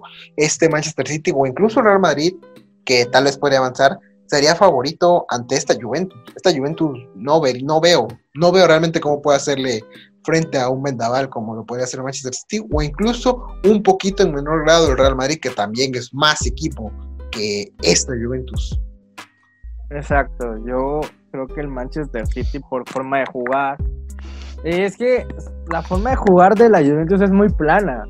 Son muchos toques que al final no generan Nada. No, nada. Tienes que entrar por un centro, alguna jugada individual, porque de ahí tu juego no, no, No. no profundiza como debería No, nada. hacerlo. Sí. El, el Milan los exhibió totalmente. Un, Ah, Mil- fue- un Milan que es el Con Milan. un, hom- es la con un hombre de 38 años en punta. O sea, un- a ver, que te, o sea, que te exhiba el Milan viendo los fracasos que ha tenido. Yo creo que es un problema. Sí. Yo lo veo claramente inferior contra el City. Bueno, Sí. o incluso si pasa al Olympique de León también lo veo inferior contra el City y contra el Madrid. Sí, los dos. O sea, A es que los dos están más o menos. La Juventus es más por individualidad, pero por juego colectivo, León también medio, medianamente podría sacar la eliminatoria. Pero en este caso, yo no, yo no vería a este Olympique de León sin con la a la Juventus. Le costaría que es un equipo que juega mal contra dos equipos que vienen jugando el Madrid eh, de regular a bien y el City bien. Pero en este caso, creo que el City, eh, este City, es el que avanzaría. O sea, el City avanza y elimina a la Juventus. Ya está, o sea, no, no buscar y rebuscar más en esta situación. Exacto. O sea, yo. El, el City es un equipo con la misma cantidad de individualidades que la Juventus. Si no es que más. Si no es Porque, que a ver, de hecho más. De hecho, más porque la Juventus no tiene ese toque en el medio campo que sí tiene City con Kevin De Bruyne, como lo podría hacer Bernardo Silva, que son dos hombres que sí le podrían sacar un partido adelante, cosa que los mediocentros de la Juventus, por lo que sea, no. Y pues el City avanzaría a semifinales. Y creo que esa sería nuestra conclusión de este lado de la Sí. llave. El City y el Bayern jugarían la semifinal. Pero primero me gustaría hablar de la otra semifinal en la que ya llegamos, que sería el Paris Saint-Germain, el PSG, contra este Leipzig de Julian Nagelsmann, que en este caso consideramos que avanzaría en nuestra predicción. A ver. A ver. Este lo veo más complicado. Mucho más, sí. Porque creo que. Porque creo que el Lazy. El Lazy pues, sí tiene lo que la Atalanta no tiene. Y sí es fondo de armario. Además de buena Correcto. defensa. O sea, el- Sí, la defensa de Leipzig no tiene punto de comparación, sobre todo por las variantes que puede, que puede sobre la marcha ajustar Nagelsmann, porque tiene hombres que son polifuncionales, cosa que no tiene la defensa de Atalanta. A ver, sus, creo que el Leipzig tiene más centrales y mejores. Su línea defensiva to- es totalmente mejor que el Atalanta, sinceramente. Sí, Es un equipo que maneja igual muy bien las transiciones. Y muy bien, demasiado bien. contra este Paris Saint Germain a un partido. A ver, es que. Yo creo que también le pueden beneficiar los espacios que podría dejar el Leipzig, porque es verdad que no deja tantos espacios como la Atalanta, pero al ser mucho ida y vuelta, sí puede dejar espacio eh, y pues Neymar los puede aprovechar. Es que es- esta Champions la, la veo muy, pa, muy para Neymar. Realmente. Claro. si en algún momento de su carrera Neymar pensaba arrancarle un balón de oro a Messi, o incluso a Cristiano, porque Cristiano creo que ya no va a pelear por el balón de oro esta temporada, con todo respeto para él y por el buen, la buena temporada que está haciendo, no es suficiente para arrancárselo, por ejemplo, a un Lionel Messi por todo lo que hizo, o incluso en este momento por la temporada que dio con el Liverpool, Virgil van Dijk, por poner ejemplos, si en algún punto de su carrera Neymar quería arrancarle un balón de oro a Messi, es ahora o nunca. Porque este Neymar tiene que salir a demostrar por qué es el tercer mejor jugador del mundo, por mucho tiempo lo fue, en este momento tal vez el segundo, no lo sé, eso sería tema para otro video. Y en este caso creo que Neymar, Neymar Junior da Silva, Neymar da Silva Jr. tiene la responsabilidad de encarrilar al PSG a la final de la UEFA Champions League. Yo no veo al Leipzig de Julian Nagelsmann tan endeble como el Atalanta. Eso es correcto. Este Leipzig es más equipo que el Atalanta y le costaría mucho más trabajo al PSG. De hecho, yo considero que en este caso el PSG tiene 55, 45, 60, 40 de avanzar, pero el hombre clave, otra vez, en un eliminatorio del PSG, otra vez sería Neymar Jr. Independientemente de que esté Mbappé, de que esté Mauro Icardi, de que esté Ángel Di María, que son jugadorazos, crack mundiales, en este caso Neymar tiene que tomar las riendas y decir, yo soy el hombre importante y yo soy el que tiene que tomar la responsabilidad, así como lo hizo en la serie contra el Borussia Dortmund, porque este Paris Saint Germain tiene las armas con las cuales eliminar a este Leeds de Julian Nagelsmann, que ese 5-3-2 es muy interesante, pero por ejemplo, a este 5-3-2 lo podrías contrarrestar un tiro de media distancia, un tiro libre, un balón parado, por ejemplo, cosa que Leipzig podría aprovechar también los espacios que puede dejar este Paris Saint Germain, que no hemos hablado de esto, este Paris Saint Germain al ir mucho al ataque, descuida mucho a la defensiva y creo que en un contragolpe el, este Leipzig de Julian Nagelsmann puede poner a sudar a los franceses. Claro.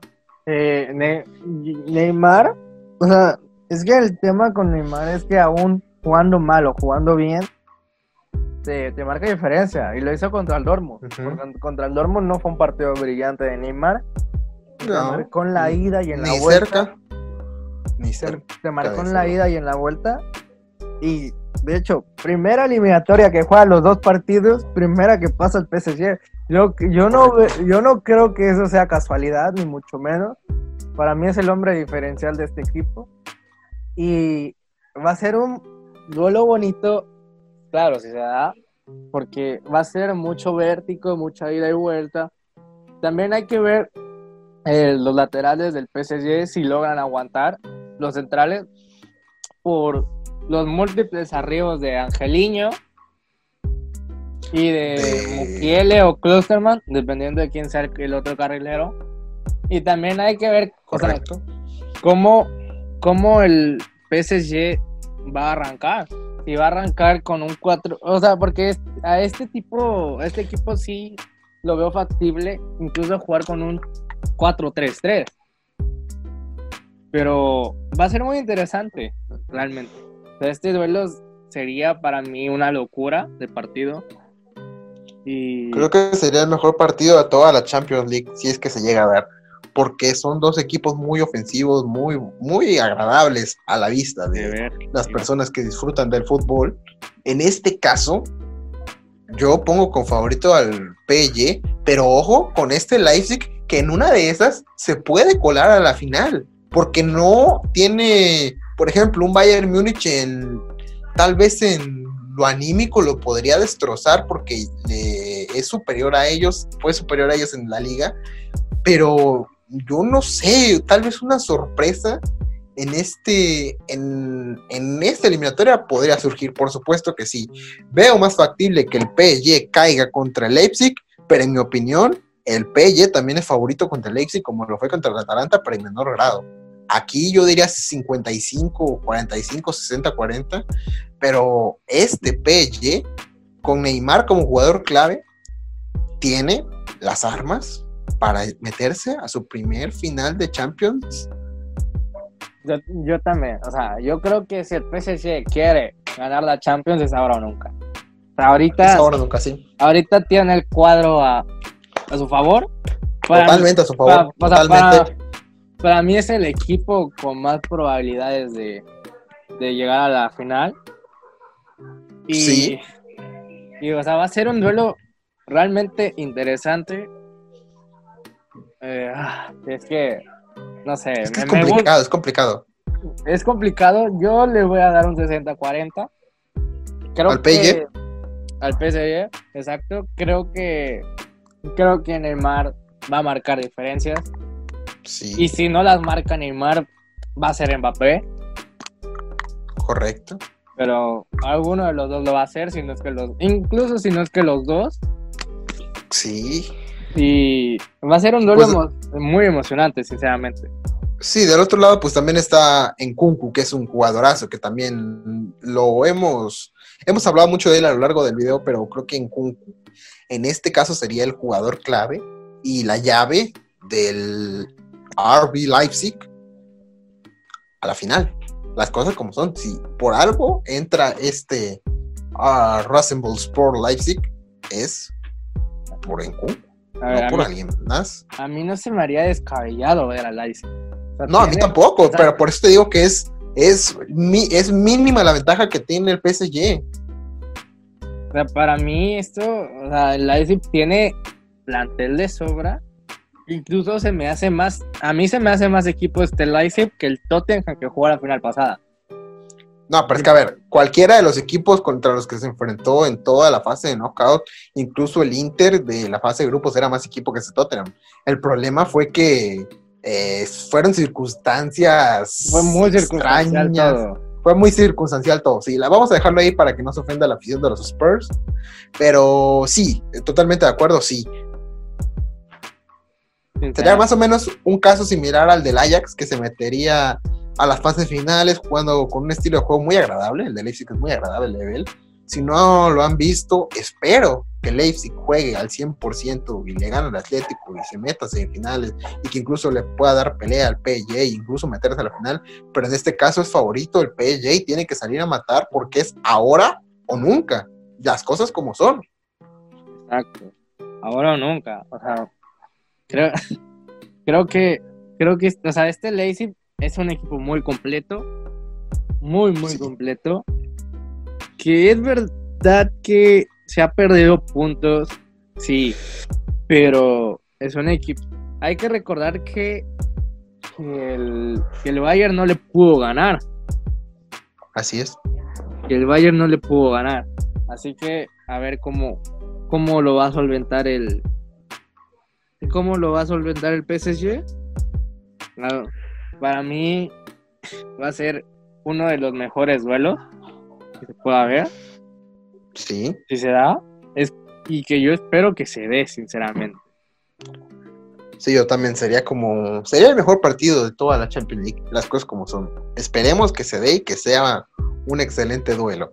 Pasamos al más complicado, porque si bien este era complicado, tal vez hay cierto favoritismo por cuestiones más individuales que otra cosa.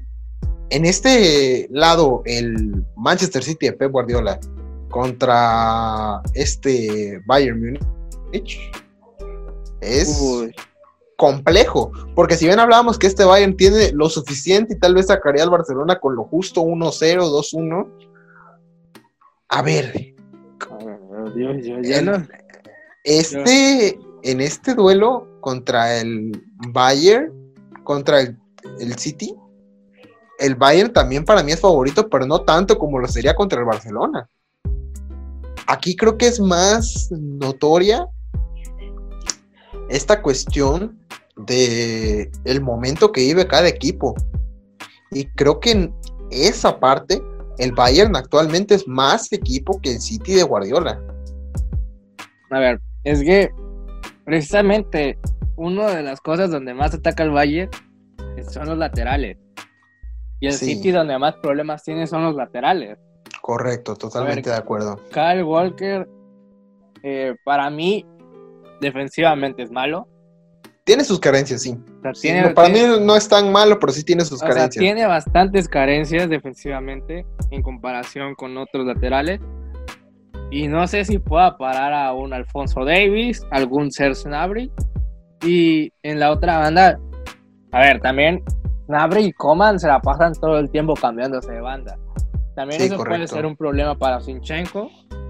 Sí, Y- Zinchenko es un buen futbolista, pero no es su posición.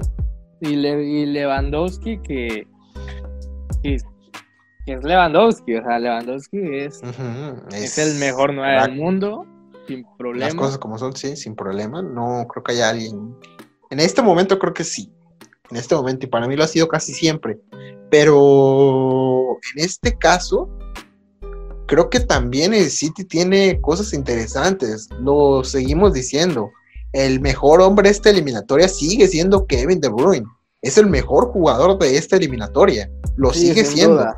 En este caso, más allá de que Lewandowski sea el mejor del mundo, en esta eliminatoria el mejor es Kevin De Bruyne. Y tiene que ser diferencial.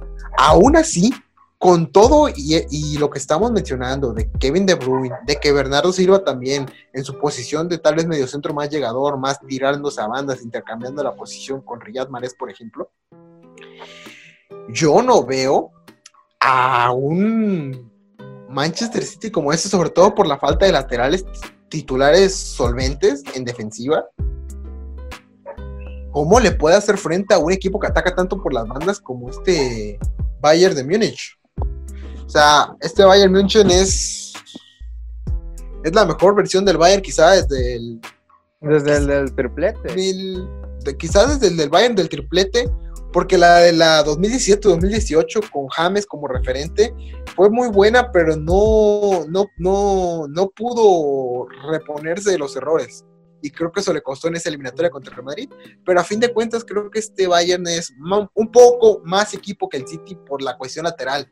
En este caso, creo que el Bayern también, en un contragolpe, va a sufrir mucho las, por ejemplo, una cabalgada de Sterling en un contragolpe le puede costar mucho a Benjamin Pavard, que no es un lateral nominal, su posición original es central. Lo hizo bien en el Mundial de Lateral y lo está haciendo bien esta temporada de lateral, pero la velocidad no es la de un lateral como tal. O sea, este, este Sterling perfectamente podría romper la velocidad como lo hizo con Dani Carvajal en la ida de los octavos. de hecho, de hecho, Pavar se contrató para ser central. Lo contrató el, el Bayern para la central, al igual que a Lucas Hernández. Sí. A, a raíz de que Kimmich empezó a jugar de medio centro, fue que Pavar se fue recorriendo. Yo también veo, veo eh, a Pavar en el de punto débil, aunque, aunque pues al ser central tiene bastante, o sea, la vocación defensiva, pero sería para mí el punto débil de este Bayern. Y la, Sí, hay porque- que cortar uno. Sí, es que a ver, no, yo, yo sí encontraría otro, sería Jerome Boateng, en el caso de tener que marcar a Kevin De Bruyne es muy complicado, sobre todo teniendo un hombre que va a picar mucho al espacio como es Gabriel Jesús y que puedes dejar un espacio libre para que él meta un pase como los mete él, creo que es de los mejores asistidores, si no es que el mejor asistidor del mundo, y en este caso... Creo que ese punto que flaquea con Boateng lo va a cubrir perfectamente Kimmich, que está jugando en ese rol de pivote contención. O sea, Kimmich en ese papel creo que mm, pocos le compiten como el que mejor lo haga en ese papel, en este momento en el mundo. Cosa que no es su posición natural, o tal vez sí lo sea porque él en- ha jugado las dos, la de lateral derecho y la de contención. Pero en este caso, creo que si hay algún otro punto que podría flaquear sería ese de Jerome Boateng. Aunque lo ha hecho bien, creo que no sé si tan bien para marcar a Kevin De Bruyne, pero para eso tienen a Joshua Kimmich que perfectamente lo puede hacer. En el medio campo tienen también a León Goretzka, que también es muy bueno. Y Thomas Müller de media punta, cuidado, porque le puede dar muchos dolores de cabeza a Rodrigo, a Fernandinho. A Fernandinho quizás no tanto porque es un futbolista más experimentado, con más, con más fuerza, pues que entra con más intensidad. Y en Eh, este caso, creo que Rodri no tiene ese perfil de Fernandinho, de ser más duro. Rodri y para mí ha pues- sido uno de los puntos débiles del City esta campaña. Sí, si pusieran a Fernandinho, hablaríamos de que no tiene el- tanto el punto débil ahí, pero si está Rodri, ese sería un punto flaquísimo del Ah. Manchester City que lo tendría que aprovechar el es que para el- ahí matar el, el duelo. Es que, a ver, Rodri tuvo, o sea, tuvo que ver en el gol de Walker, o sea, en el gol de Isco, perdón. O sea, no Sí. solo fue Walker, Rodri fue el que perdió el balón de una manera horrible. O sea, a Rodri le ha Sí. costado bastante su adaptación. No es un mal futbolista, ni mucho menos, pero se le nota que no ha dado el nivel que se esperaba.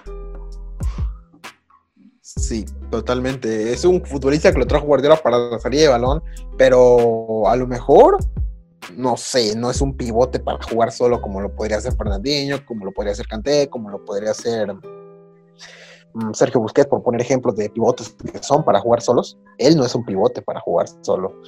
Entonces, yo pondría 55-45 o 60-40 de que el Bayern pasa porque el Manchester City tiene más puntos que flaquean y sobre todo porque es un partido Guardiola no va a poder, por ejemplo, en la vuelta corregir esos errores que pudieran haber tenido en la ida. Es a un partido. Entonces, este Bayern, estoy seguro de que va a avanzar a la final. Tal vez si nos pusiéramos a analizar este, el factor Kevin De Bruyne, el factor, no sé, el factor incluso Riyad Mahrez, el factor Bernardo Silva, pudiera pesar, claro. Pero para mí este, este City es inferior al, al Bayern. Y el Bayern está en la final, en mi opinión. Sí, yo también veo a este Bayern finalista, claro finalista, y nosotros pronosticamos una final Bayern PSG.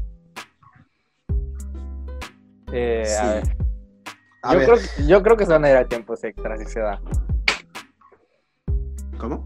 Yo creo que se van a ir a tiempos extras si se van. Sí, porque, a ver, es que lo mencionamos igual con el City, uno de los puntos tales flacos, si le pudiéramos encontrar alguno, del Paris Saint-Germain, podría ser el, el de los laterales, que no tienen un lateral derecho como tal. O sea, Sí, porque Lo- no se sabe qué, qué va a pasar con sí, él. exactamente, sí. Y pues, por ejemplo, Kimpembe de lateral o Tilo Keller de lateral, pues, por lo que sea, no son Bueno. mejor. En este caso. Si sí, lo quiere de lo que sea, no es de lo mejor. Bueno, en lo que sea, en, la- en cualquier posición ese güey no es bueno, pero, Eh, pero, pero menos de lateral derecho. En este caso, yo considero que lo que va a pesar es lo mismo que con el City, los laterales. El Bayern tiene una buena dupla de laterales, uno que va y otro que no va. En la parte de las transiciones está el Bayern por encima porque puede cambiar a línea de 3, puede cambiar a línea de 5, puede cambiar a línea de 4.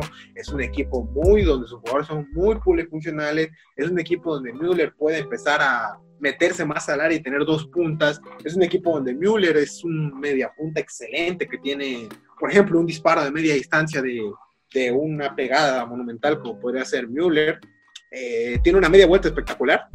Un cabezazo de Lewandowski al área. Creo que es más que lo que podría ser el PY adelante. A ver, eh, a ver, yo, yo creo que, que este partido no va a tener tantos goles. Porque primero las finales no tienen esa no tienen muchos goles. Más que ciertas ex- excepciones. Por lo general los equipos suelen ser más cuidadosos. Sí, totalmente. Y yo, yo, yo igual veo favorito al Bayern, pero yo creo que se van a ir a tiempos extra. Yo y en tiempos extra no sé lo que vaya a pasar. Eh, yo no me pronostico a dar un campeón. No, yo tampoco. Creo O sea, que, yo, que nos. Que me gustaría a mí que cada quien dijera algo que pudiera pasar. Pero a fin de cuentas, no. no creo que. si ni siquiera estamos seguros de quién pasaría a octavos, creo que pronosticar a campeón sería algo arriesgado. No sé qué opinas tú, Bruno. sí, demasiado. O sea, tan- de- aunque una vez, una, una vez, bueno, no una vez, la temporada pasada, en el partido del Bayern contra el Ajax, yo dije que el Ajax llegaba mínimo a semifinales y llegó a semifinales. Así que capaz, capaz si digo que alguno de estos dos equipos va a ser campeón, termine, lo- termine siéndolo. Tal vez Pero- no pasen, por ejemplo, al Bayern lo remonta el Chelsea de una manera muy extraña. Ha sido un milagro de eso. Muy surrealista posible. Sí, no, no, no. Totalmente de acuerdo. Pero. O sea, Esto es fútbol este- y el que meta más goles gana, así de simple. Sí, así de simple, gana el que meta más goles o el que patee mejor los penales. Exacto. Cosas, ¿no? Ah, porque pueden ser los dos muy malos frente al arco, pero ya los penales quedan 5-4 y ya gana el que mete más penales. Así funciona el fútbol, es muy simple de entender. Sí. En este caso, yo consideraría que se lo pudiéramos dejar a las personas que están escuchando este podcast. ¿Cómo Eh. sería su, su camino?